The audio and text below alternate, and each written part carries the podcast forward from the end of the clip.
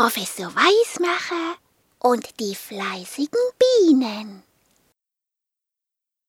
Professor Weismacher stand in seinem Labor und forschte vor sich hin. Als das Telefon klingelte, Hm, Telefon.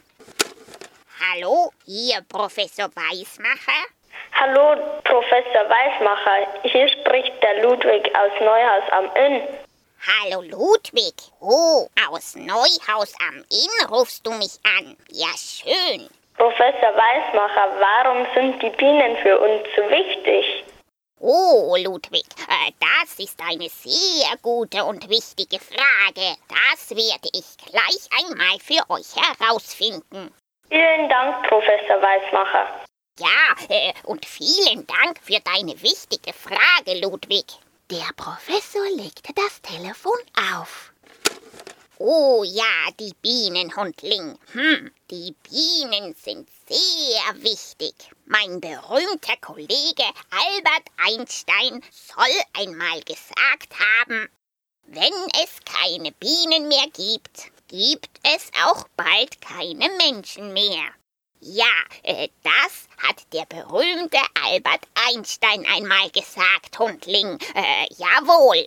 Hundling bellte. Oh, Bienen seien wichtig. Und warum? Hm, ja, weil die Bienen die Pflanzen bestäuben. Und, und die Pflanzen sind ja unsere Nahrung, äh, nicht wahr? nickte der Professor. Und wie gehen das? Fragte Hundling. Ja, äh, das sehen wir uns jetzt gleich einmal draußen in der Natur an. Direkt bei den Bienen. Dazu brauchen wir aber den Zeitumdreher. Hier ist er. Komm, Hundling. Sie holten den Zeitumdreher und gingen hinaus in den Garten. Dort stand ein wunderschöner großer Apfelbaum.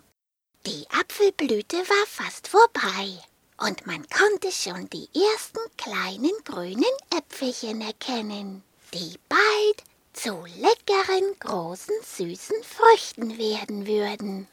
So, Hundling, äh, jetzt sehen wir uns einmal an, wie diese leckeren Früchte entstanden sind, nicht wahr? Sie nahmen den Zeitumdreher. Mit dem Zeitumdreher konnte man die Zeit vor oder zurücklaufen lassen, je nachdem, wohin die Reise gehen sollte. Der Professor stellte ihn auf rückwärts. So, Hundling, jetzt gehen wir ein paar Wochen zurück, bis die Temperatur gerade über 10 Grad ist. So, Honigbienen, die fliegen nämlich erst ab einer Temperatur von 10 Grad Celsius. Wildbienen, äh, die sind nicht so empfindlich. Die sind auch schon bei kälteren Temperaturen unterwegs. Jawohl. So, Neugierig beobachteten der Professor und Hundling, was jetzt geschah. Aufgeregt summte eine kleine Biene heran und setzte sich auf eine weiß-rosa Apfelblüte. Sie wollte den Nektar der Blüte. Daraus machten die Honigbienen nämlich später den Honig.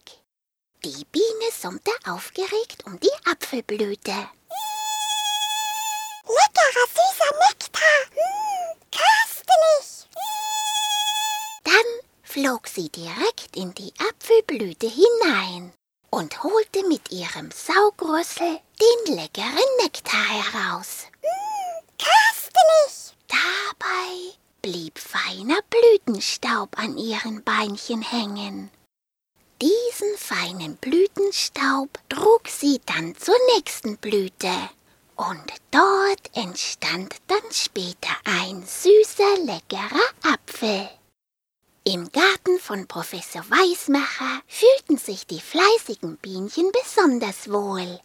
Hier gab es viele Kräuter wie Salbei, Lavendel, Minze, Koriander und Rosmarin.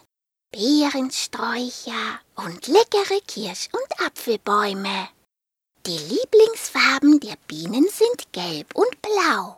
Rot können sie nicht so gut erkennen. Ein besonderes Paradies für Bienen sind Wildblumen, weil sie fast den ganzen Sommer über blühen. Von Juni bis September und schöne offene Blüten haben. Dabei ist die Biene sehr, sehr fleißig und bestäubt bis zu 2000 Blüten am Tag.